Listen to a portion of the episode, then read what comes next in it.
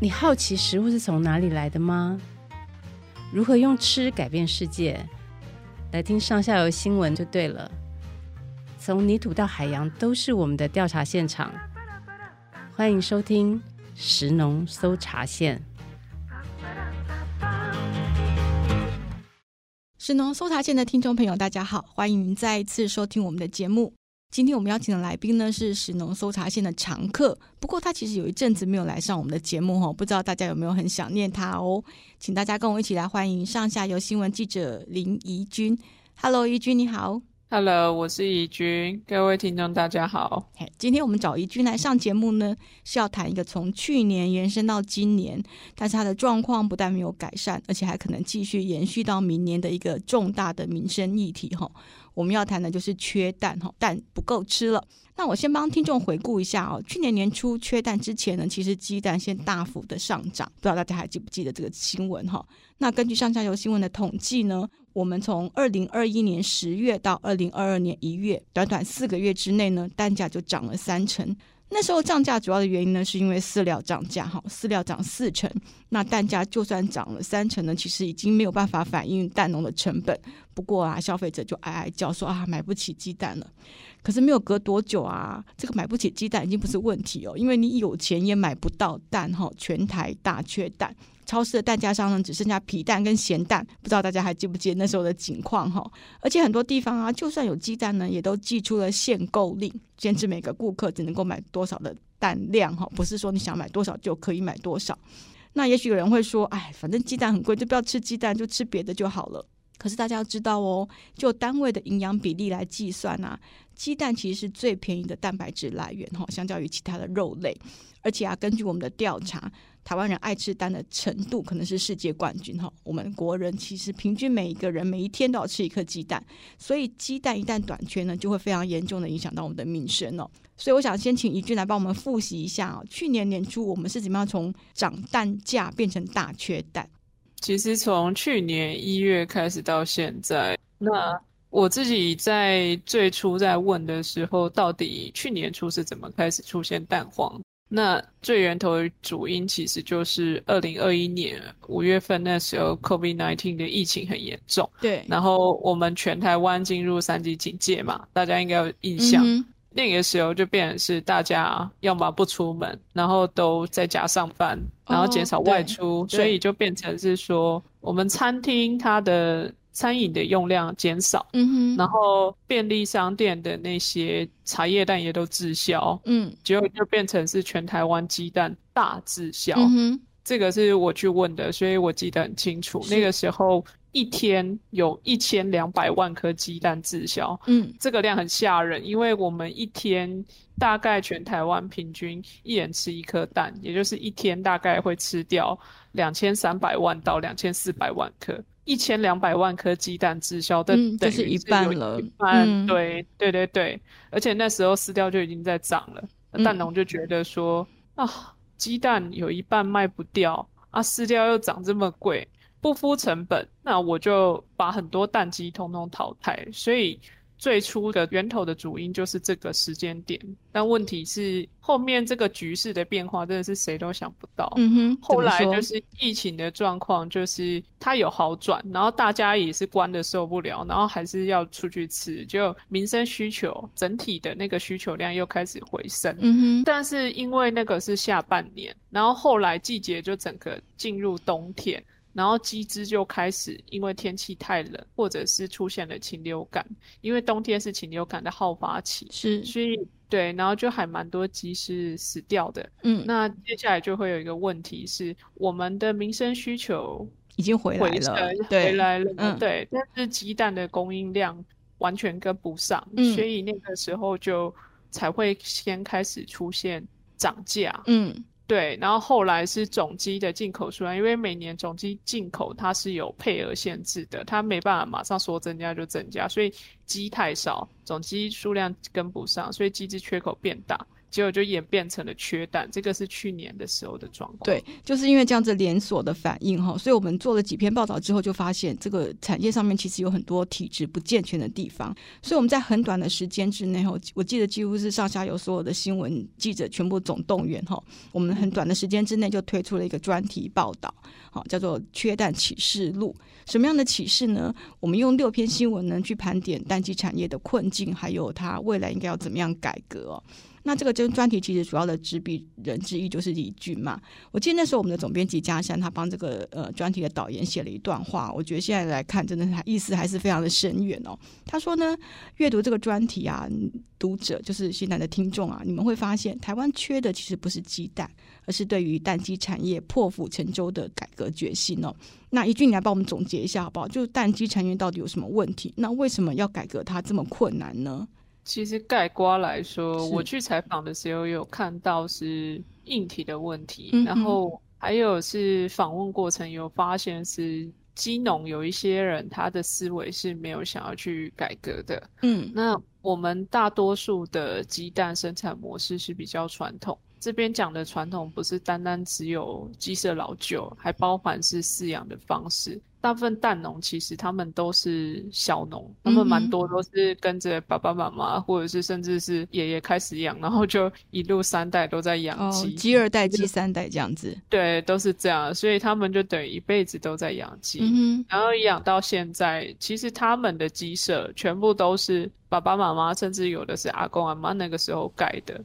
那纯粹是时间太久，它没有维护，风吹雨打之下，嗯哼，看起来就是这么简陋。嗯，但是因为我那个时候，我等于对他们来说，我是从城市里面来的一一位小姐，所以我在问的问题的时候，对他们来说，他们都觉得你就是完全不懂我们的心情，就是个外行人，对的，对，你是个外行人。嗯，因为我就问他说，因为像我自己，我看到的是大部分他们都是鸽子笼。然后就是这么简，在我眼里面，第一次看到觉得说这么简陋的鸡舍又都是格子笼，为什么不愿意改成是比如说呃报幕啊，或是室内的那种平饲？我就会问他说，你们为什么没有想要改鸡舍呢？或者是把你们弄得舒服干净一点？农民其实他们会直接跟我说，因为要改鸡舍要花很多钱，嗯，真的很多钱，他们有算给我听，如果真的。我要改成室内的话，平均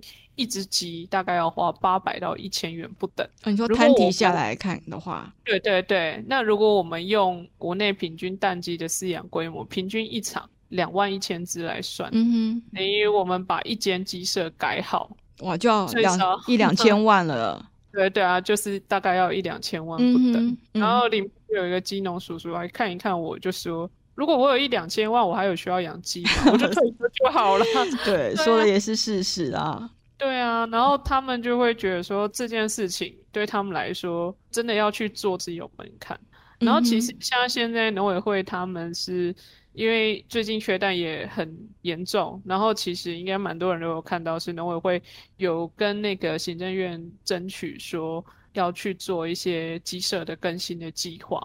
期待是往水帘密闭社去改革，不过我自己觉得是说，呃，如果要去协助去改革的话，其实水帘密闭社它并不是万能的，因为就现在的禽流感状况来说，也蛮多水密闭舍是中标，然后金农也会说，真的改成水帘密闭社，你只要一只中就会全死。嗯哼，所以我自己会觉得是说，除了改鸡舍这个或许是一个好的方向，但是。连带的是要给鸡农更多的技术辅导，你要跟他们说，他用水帘密闭舍去养，一定是跟我原本开放式去养的那个模式不一样，包含密度啊，或者是一些妹妹嘎嘎，这个可能都要是去辅导，这才有可能是让整个蛋鸡产业去做提升。对，那现在政府既然编了预算，想要帮农民更新设备，然后你刚刚也提到，就是呃设备更新之后呢，养鸡的方式可能也要做一些改变。那农民有想要趁这个机会就好，那我们就来做一个比较现代化的方式来养殖吗？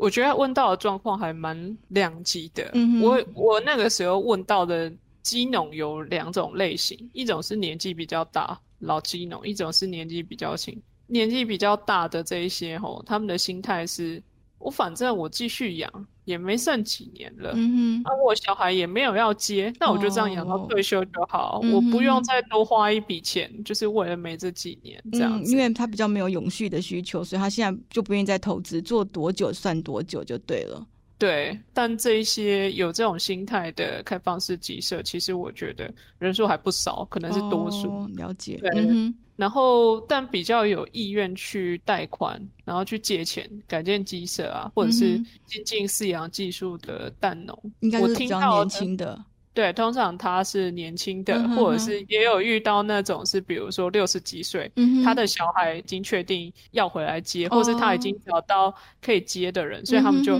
要舍得去花那一两千万去改，嗯哼，这样。嗯，就是改鸡舍其实会有一个很大的金钱上面的压力。那如果说后继无人啊，这个钱就很难投得下去。但如果你不投资下去的话，这个蛋鸡产业的问题就会一直在。尤其你刚刚说的，其实这样子的人还算是大多数。那这可能就是我们现在面临问题这个一个很大的一个环节。对啊，啊，那其实我去问到那几个愿意改鸡舍的年轻的鸡农，其实他们都会笑说：“嗯、我说哇，你这个现在鸡蛋价格这么好，然后你们又改了，我说哇，简直就是富二代。”然后基农听一听就会笑，还会说：“对了，我们是富二代，但是跟你的富可能不一样。”他们讲自己是富二代，会说他是负债的富哦，负债的富 富二代，就是都欠了很多钱就对了。对，因为他们说，这栋鸡舍如果盖下去几千万，嗯、那这栋鸡舍等于接下来二三十年都不能动嘛。嗯，那你要想办法还贷款啊。对，青农每个月的压力其实就会变大，嗯、他们就是说要在这段时间里面想办法还贷款，嗯、然后因为蛮多青农他也是有家庭，所以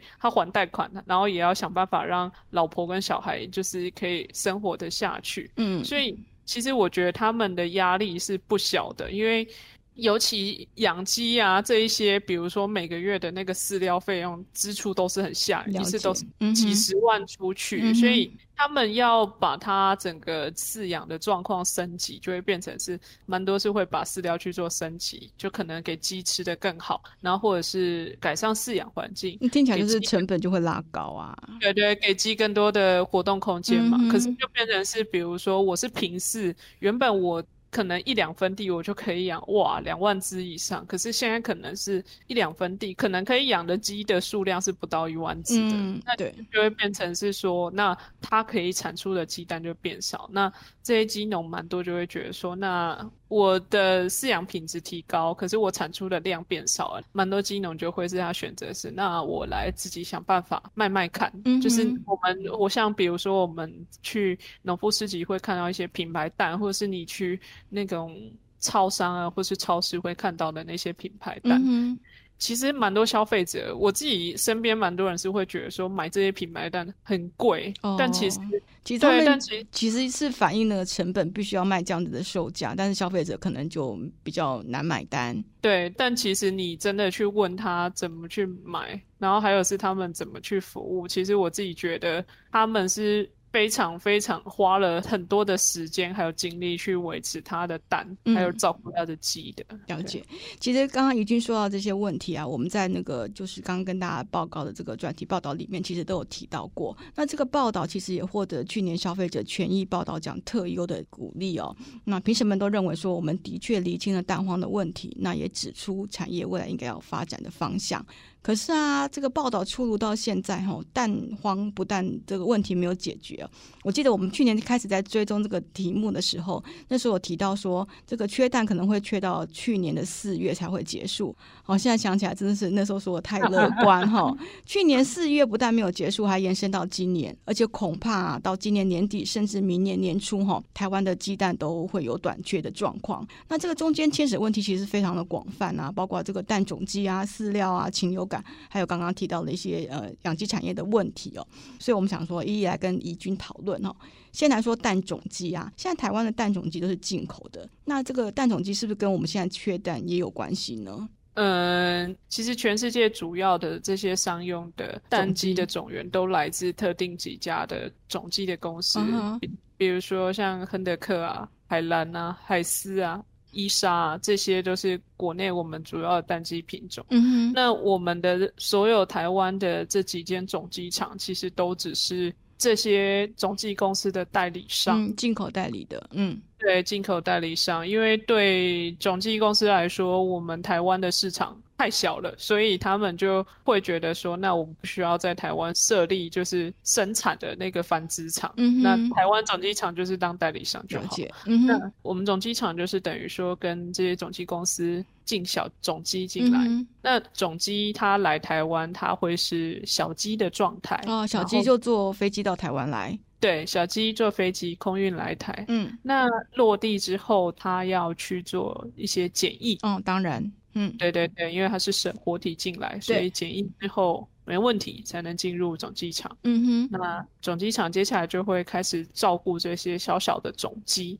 那我们进口了这么多种鸡的话，大部分都是种母鸡，嗯哼，对，然后也会进一些种公鸡，那。主要这些种母鸡的话，它大概要长到一百五十日龄，也就是要等五个月，嗯哼，然后它才能跟公鸡开始交配、受精、产蛋。Uh huh. 对，那这些受精蛋孵化之后的母鸡，就是这些受精蛋会孵化，那我们留母的公的淘汰。孵化后的母鸡就会变成是我们的蛋鸡，只是我们不是进了那个种鸡之后，等它大了直接变成蛋鸡，还要再经过一个跟公鸡交配产出来的蛋，第二轮才会变成我们的蛋鸡。对对对，Okay. 这样子，嗯，对，这样子。那我们前面讲了，其实最初去年缺蛋原因主要是缺鸡。嗯哼，那、啊、其实我追踪了一年多到现在，缺鸡的问题 一直都没有解决。真的 是，嗯，对啊，产地鸡农他们以前通常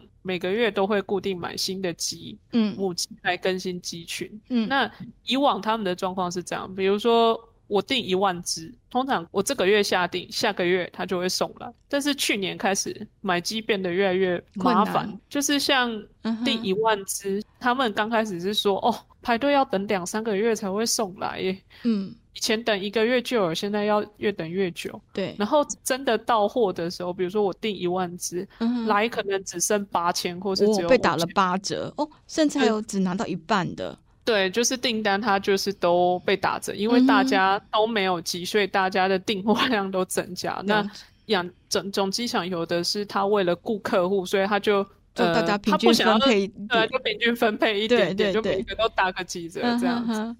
然后后来随着时间的推进，一开始六月听到是说买鸡要等两三个月，然后九月的时候，我听金农说。现在已经排到过年哦，过完年然后才有鸡。对，然后我记得前几天就是我发完新闻之后，有认识的鸡农传传讯给我说：“你讲错了，现在不是说要等几个月的问题。”他说：“我现在订的要明年才会到。”嗯，就那个拖延的状况越来越严重。对啊，所以其实阿鸡农他买不到年轻的鸡嘛，啊，买进来的鸡又会遇到。因为像现在还是有点冷，那买进来鸡又因为说，你比如说天气冷啊，或是禽流感，嗯，然后死掉，所以鸡真的很不够，嗯。啊，鸡农买不到新的鸡，只好去买别人不要的，比如说大的养鸡场、CAS 厂那个淘汰的老鸡回来换羽继续养，嗯嗯，对对对对对，或是他就把他剩下厂里面的继续换羽继续养，嗯，那那那个副主委黄金城他退休之前就直接跟我讲说。其实目前算起来，全台湾至少还有七百万只老鸡还在下蛋。哦，就是这七百万只其实应该要淘汰，可是因为就是我们的鸡不够，所以就麻烦他们继续帮我们服务这样子。对啊，但是他这样子讲，其实很令人担心，因为老鸡它是每次换羽就会折损，嗯，鸡基本上就是会越养越少的。对，而且我记得就是除了折呃鸡本身折损的问题之外啊，这些我们所谓的二春鸡、三春鸡哈，这些回春鸡，它们的产蛋率其实也会越来越低，对不对？对，呃，我们这边讲的二春、三春，就是讲，嗯、其实讲的是它换羽的次数，嗯，那。每只母鸡它都会从年轻慢慢变老，年轻的母鸡它产蛋的高峰期最多它可以到九成的产蛋率。嗯哼，假设我们现在有一个鸡舍，里面有一千只母鸡，产蛋率九成的意思就是我们一天可以拿到九百颗鸡蛋。哦，了解。就叫产产蛋率九成。嗯，嗯，那一只母鸡的产蛋高峰期大概会落在。一百五十日龄到一岁左右，嗯，这段时间它的产蛋高峰大概会是九成至八成。然后一岁以后有七个月的左右时间是它产蛋的高峰期。对，然后这只母鸡满一岁以后，它的产蛋率就会从八成慢慢的去下滑，哦、了解，一路下滑到一定的程度。通常对鸡农来说，产蛋率如果掉到七成以下，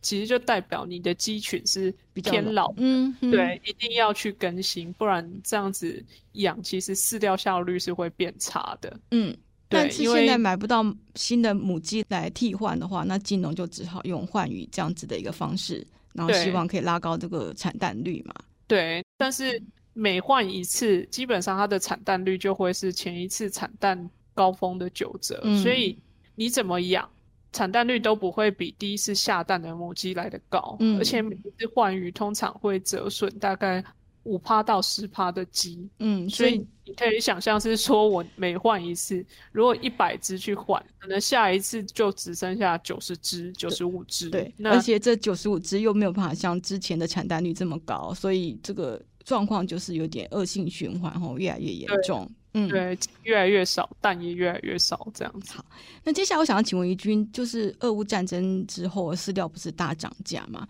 那这个问题到现在还在影响台湾的蛋况吗？其实还是有，因为有，嗯，对，因为其实饲料的价格现在已经没有像比如说俄乌战争那个时候一路到高峰，逼近二十块每公斤二十块的那种高峰，但是其实现在对蛋农来说还是高价，因为以前的话。他们的饲料每公斤大概不到十块钱，可能七块、八块、九块这样。嗯，可是现在每公斤的饲料是十六块，哦，已经超过两倍了。对，以前他们就是变成是说，这变得非常的贵。然后尤其是俄乌战争以前，就是疫情的那个时候，它就开始涨。俄乌战争那个时候是涨得更最高，因为嗯，对对对，因为战争那个时候是变乌克兰它的谷仓被摧毁，嗯、然后。玉米也没办法种植，然后后来又变成去年是中南美洲那边的玉米收成状况不是很理想，嗯、所以饲料的价格它一直没有要往下跌，没有那个现象，嗯、它一直是比较高的。那饲料价格高，它会推升整个生产的成本。当然，理论上如果你是比较年轻的鸡的话，它大概。吃两公斤的饲料会产出一公斤的鸡蛋哦，这个对对对，嗯、但是老鸡偏多的状况下，饲料换蛋的效率会降低。现在已经到大概你比如说要吃二点三公斤的饲料才能产出一公斤的鸡蛋，嗯，嗯那其实就现在的鸡蛋的产地价格算起来的话，农民的利润就是很低啊。蛮多鸡农，他是变成是说，他的鸡这么少，然后又有禽流感，或者是又有寒流，因为不下蛋，所以整体的产蛋率非常的低，所以变成是说，它的生产成本是很贴近那个产地价格的。嗯，其实台湾呢、啊，这个经济动物有猪。鸡，这应该是两个大宗哈。可是像我们台湾的口蹄疫跟这个传统猪瘟都已经拔针，而且全亚洲啊，不是非洲猪瘟疫区的国家呢，就只剩下台湾跟日本哦。感觉上我们在这个猪的传染病的控制上面，好像成果都做得还不错。可是这个禽流感哈，就一直都在困扰我们这个鸡鸭的产业啊。那呃，前副主委黄金城他不是才刚退休吗？他就有说过啊，他说台湾不是不能够断绝禽流感，只是我们这个要清零的代价很高啊。一方面，如果要清除禽流感呢、啊，会让我们现在这个缺蛋的情况会变得更加的严重。而且大家都知道，这个禽流感的病毒其实是候鸟带来的。我们今年全部都清除之后，这个国门大开后，明年的候鸟还是会再把这个病毒带过来哦。也就是说，要全面防治，其实是非常的困难。那我们现在就来谈一下，就是说从去年到现在，到底这个禽流感疫情是怎么样影响着我们？我其实蛮同意黄副主委讲的，就是断绝禽流感的代价很高。嗯、因为我在采访的过程，其实有问到中兴大学公共卫生那个禽流感的专家，嗯，赵代宇老师，他其实有跟我提到，是说，嗯、其实有的国家像马来西亚，他们曾经是他们就是想要把禽流感清理，嗯、但是。付出了非常惨痛的代价，嗯、他们大概扑杀了国内大部分的鸡。嗯哼，就是它变成是说一次可能去扑杀是百分之八十甚至百分之九十的那种鸡只的数量。那大家想想看，是我们现在没有清零，缺蛋就这么严重了。对，那更何况，没错，如果真的真的清零，可能这个。Uh-huh. 很吓人啊，嗯，对啊。那现在全台湾就是各地，其实我们每天会收到房检局的新闻稿嘛，嗯，所以其实你就一路看它一路从彰化、屏东、云林、台南，嗯，这些地方，其实这些养鸡的重症其实都有安场，那蛮多养鸡场是死伤惨重的，对啊。而且后来是禽流感以外，更麻烦的就是我觉得是那个寒流啊，嗯。是去年，不知道大家有没有印象？去年年底到现在来了好几波。那其实寒流一来，鸡农都非常的紧张。一来是冬天是禽流感的好发期，但是鸡啊，就算真的它幸运嗯躲过了禽流感。它天气太冷，它也会缩成一团，就不吃饲料。那它不吃饲料，也就不会下蛋。哎、哦嗯欸，我记得那时候你为了要了解这个禽流感的这个到底严重程度是怎样，所以你有跑到这个养鸡场去看鸡只病死的状况，对不对？你好像还跑了，应该有六七十个鸡场吧？你可不可以跟这个我们的听众朋友讲一下，那时候你到底是看到了什么样的状况呢？其实我回想起那个时候开车去的状况，其实因为 那时候蛮震惊的心情，一直我都没有忘记。因为我大概有两三天的时间，我一直在开车，在绕圈圈，就是一路去彰化绕啊，然后就是去看不同的机场。对，然后也有去云林绕一下，然后屏东也绕了蛮久。它、嗯、基本上我就是只要看到它远远的看起来有蓝色的帆布，嗯、然后有饲料桶，我就赶快开车去看。那、嗯、其实我有印象是有几个比较密集的地方，一条路开过去，嗯，几乎每个养鸡场门口都是一楼一楼的死鸡，哇，甚至有的是那种不止一楼，然后一桶装满了装两桶，还拿那个装蛋的那个盘子，嗯，因为鸡死掉太多，不得已他。他还拿一些别的容器来装，然后甚至有的是多到满出来，嗯，就是在路上真的好多。那他们把这些死鸡死鸭放在门口是为了什么目的呢？嗯、呃，就是要等一个东西叫画质车。画质车，嗯，对，我们身边如果有人死掉的话，我们就会把他送去殡仪馆，然后等着火化嘛。对。那动物其实他们这些经济动物的殡仪馆就是化置场哦，化置场，OK，对，死掉的经济动物就会送到化置场去烧掉，所以放在门口就是等着化置车来把他们带走。对，他们都跟化置车会有签约，嗯，那他们的状况就是你有签约，比如说。化置场的数量没有很多，所以就是画质车大概就是蛮固定是哪些人的，然后就是比如说签约了，那接下来画质车就会定时就是去你附近那边去巡，画质车每天会有一个它固定的路线去巡，嗯，然后会去把就是路上就是凡是你有看到这是你客户的，然后你就把它都进来，哦，然后你就是要把它送去烧掉。嗯、有好几个鸡农是关心司机以下的时候，他们是有听到说。有司机因为工作量太大，抓鸡抓到手软，uh-huh. 然后手都发炎了。Uh-huh. 就后来因为公司人手不足，就就去打了消炎针，继续工作。嗯、uh-huh.，真的好辛苦。真的。然后后来中间是有问到一个画质车司机，然后那个时候他是告诉我说，他一天整天的工作时间变得非常的长，鸡的数量变得好多好多。以前可能早上比如说六七点。开车出去就可以，现在已经变成是凌晨三四点就要出门，然后凌晨三点出门，可能是工作做不完的。嗯。那你看，从这个化置场的司机的这个心声，我们就知道哈，禽流感其实是真的死掉非常的多的鸡哦。那鸡不够，然后饲料又涨价，所以整个缺蛋严重的情况呢，应该是呃听众朋友就可能够体会哦。但我们想问的就是说，根据这个供需原则，既然现在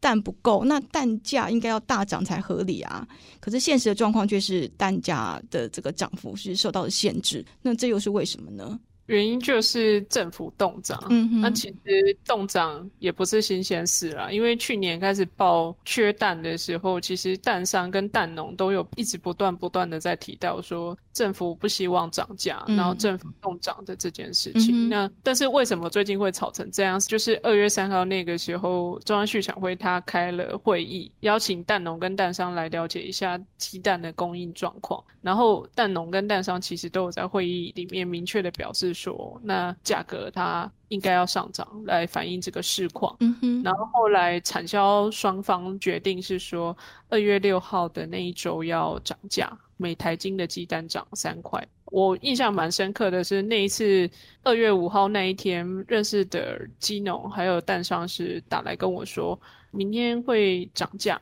涨三块。嗯、所以那一天我很快的就是赶快趁着那个涨价的前一天，我就是趁着空档赶快写一写稿子，写完了交稿不到十分钟，蛋农就打电话来跟我说涨价取消了。哦，所以我们稿子还没有上稿，你只是交稿了，然后单价涨价这件事情就被取消了。对，我自己很错愕，然后我也是第一次遇到这种事，嗯，然后当记者，我心里一定是超不爽，因为这等于我一整天都在做白工，嗯哼，对啊，但生气跟是会生气，我就继续问嘛，那我就是在到底是怎么回事？对，我就是重新打电话确认一次，结果后来矛头是指向农委会，基本上就是农委会阻止了这一次的涨价，嗯，然后我印象蛮深刻的，有一个受访者他是直接跟我说。讲太多会有麻烦，我说那谁会找麻烦呢？嗯、然后电话那一头他就突然笑出来说：“你是记者，你也应该会知道有什么麻烦，谁会找麻烦？”我就不继续说了。嗯，那后来我为了确认这件事，我又再打给农委会，当然农委会他是不会承认，他只是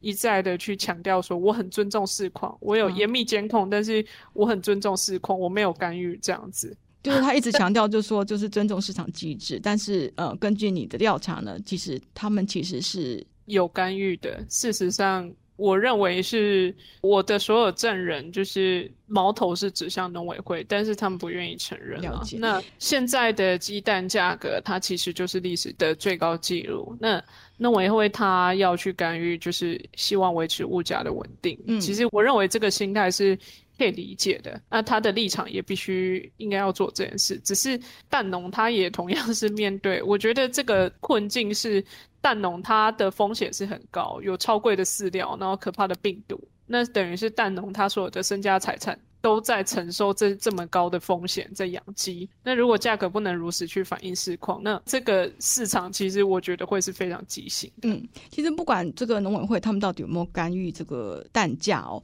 我觉得光是台湾现在缺多少蛋哈，就有很多不同的版本。我觉得这这真的也是挺讽刺的，就是说我们连最基本的产业统计都做不到，你不要再跟我说什么其他的改革哈。像这个蛋鸡协会，他们有他们自己的计量方式，那农委会畜牧处计算的数字又不一样，所以依君你觉得啊，到底哪一方比较接近真相呢？其实去年下半年以来，我觉得缺蛋是越来越明显，但缺口是越来越难问到。哦、嗯哼，真相越来越难访查。对啊，尤其过去三个月，我觉得每个受访者讲的都不一样。呃，我们拿那个我们前面一直提到的黄金城副主委好，嗯，他退休前跟我讲说，一天缺一百六十八万克，嗯哼，然后二月五号的时候，我去问那个养鸡协会蛋鸡组的黄荣珍组长跟我说，一天缺四百五十到四百六十万克，嗯，然后后来那个农委会因为那个涨价的事情开了紧急会议，二月八号那一天媒体联访的时候，那个畜牧处的张经纬处长他又说，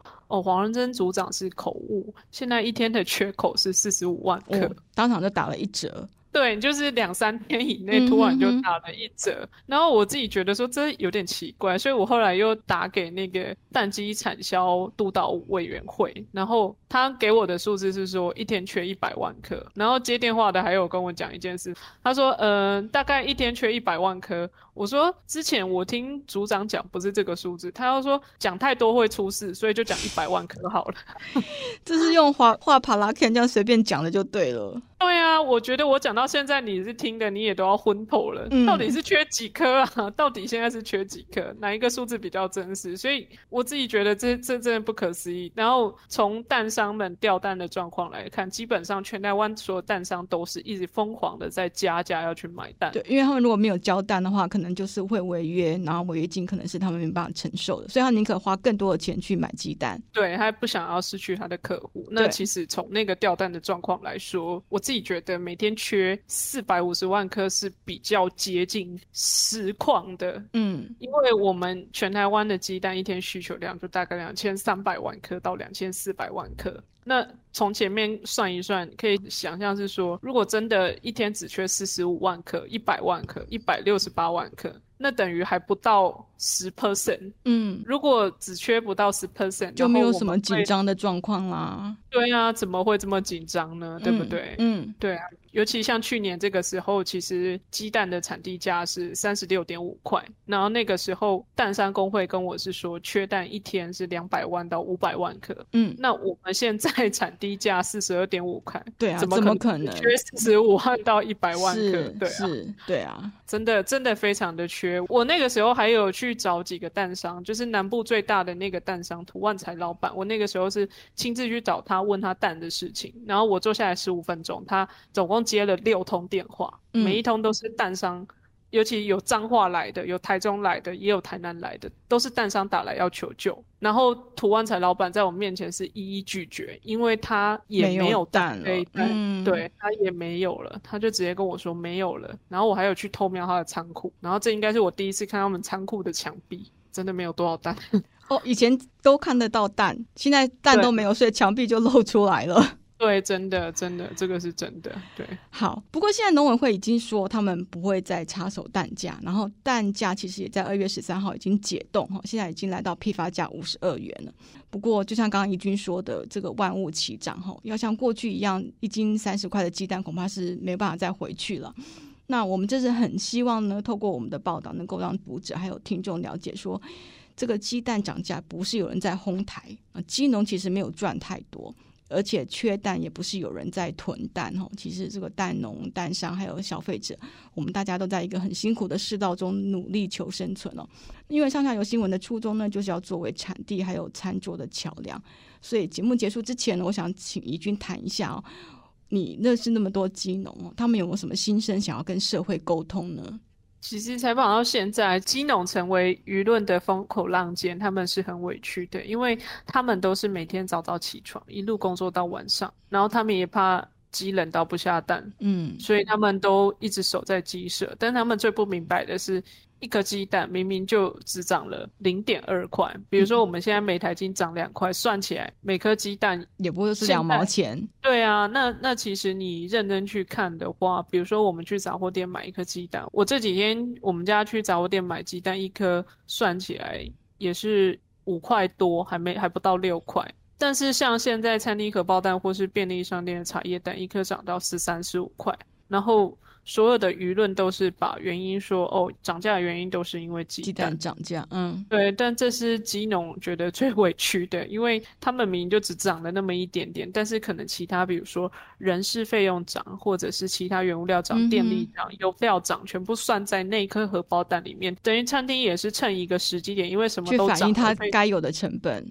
对，它也反映它该有的成分，嗯、但是鸡农它变成是矛头都指向它，他们很委屈。嗯，那我自己觉得是说，这是一个万物齐涨的时代嘛，那。大家也希望说，你的付出被老板看到，或者是什么东西，它都应该有它的价值。那我觉得鸡蛋也是一样。那我觉得大家是珍惜一下，说现在还有蛋可以吃的时候了。嗯，相对于之前大缺蛋，其实现在虽然蛋价稍微高一点，但是呃，起码我们还有鸡蛋可以吃。对啊，我觉得就是大家不要去苛责基农啦，真的、嗯、了解。呃，这个关于缺蛋的情况哦，短时间之内的状况可能没有办法很乐观哈。不过我们会持续的帮大家追踪跟调查，然后也随时会把最新的状况跟大家报告哦。那我们要再次强调，就是过去这两年啊，不管是 COVID-19 或是动物传染病的疫情啊，或者是气候变迁啊，然后加上中国禁令等等的压力呢，都让台湾农民非常的辛苦哈。